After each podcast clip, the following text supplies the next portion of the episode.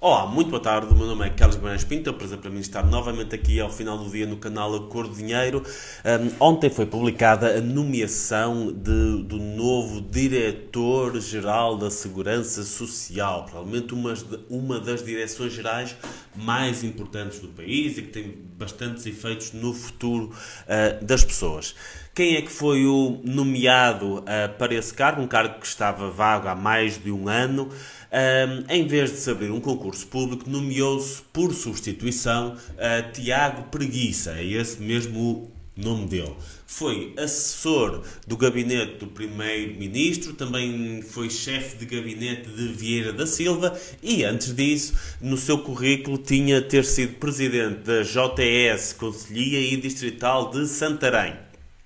Uma pessoa que, com 34 anos, que quase nunca tinha trabalhado naquela área, mas isso não importa porque poderíamos estar aqui a discutir o currículo, se tem currículo, se não tem. O que é importante, acima de tudo, é que ali um cargo está disponível há bastante tempo, não foi aberto um concurso público e agora foi introduzido lá uma pessoa que é da confiança política do Partido Socialista e cujo currículo, basicamente, tirando alguns poucos anos como uh, criativo, diretor de comunicação de um sítio qualquer, a trabalhar em comunicação, não tem grande experiência na área. Como é que isto deveria ocorrer? Simplesmente abrir-se um concurso público que se candidatassem muitas pessoas e que dessas pessoas que se candidatassem se escolhesse o melhor.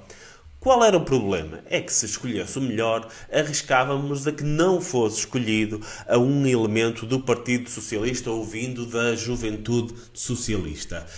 Um, assim, o que é que se faz? Nomeia-se alguém, apesar de, do cargo estar vago há muito tempo, não ter lá ninguém agora de repente sentiu-se a necessidade de nomear alguém, a pessoa fica alguns meses no cargo em regime de substituição e daqui a alguns meses, quando houver o concurso, ele já tem currículo para mostrar que tem experiência suficiente para aquele cargo. Não é assim que as coisas devem acontecer.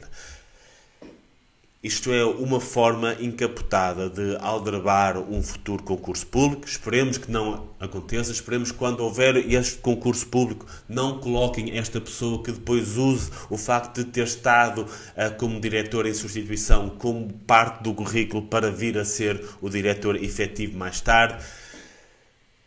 Um país cujos principais cargos da administração pública sejam ocupados assim não é um país que alguma vez se veja livre da corrupção, que tenha os melhores na administração pública e que consiga crescer graças a isto. São estas situações, estas pequenas situações que vão acontecendo um bocadinho por toda a administração pública, que fazem com que nós tenhamos um Estado ineficiente, que fazem com que muitas pessoas pensam que a melhor forma de subir na vida não é estudar e trabalhar no duro, mas sim juntarem-se a um partido qualquer, nomeadamente ao PS, eh, para terem para acederem a cargos de poder. Muito obrigado a todos. Boa semana.